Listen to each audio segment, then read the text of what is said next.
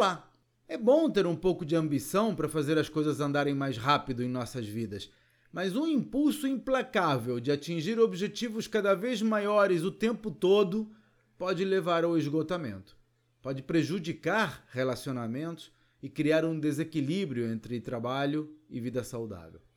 Por isso, para evitar esse padrão autodestrutivo, a minha recomendação é tentar entender quando você começou a sentir essa necessidade de superação contínua. No meu caso, foi na escola. Como eu era o menor da minha turma, usava isso para me sentir incluído.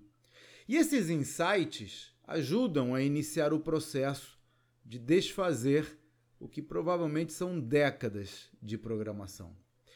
Desafie as suas suposições. Pergunte-se o que aconteceria se tirasse o pé do acelerador. Tenho medo de falhar? Parecer incompetente? Deixar as pessoas na mão? Esses medos podem ser baseados em suposições erradas. Afinal, a vida não se resume a realizações profissionais. E esse é o tipo de assunto que abordo nos meus encontros com empresários todas as terças-feiras. Veja os detalhes no meu site claudionazajon.com.br. Até a próxima.